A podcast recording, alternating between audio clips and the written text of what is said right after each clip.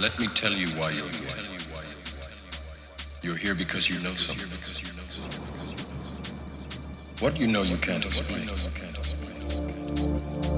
But you feel it. You felt it your entire life.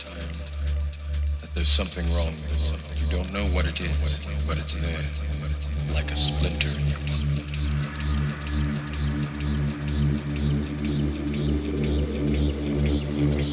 Редактор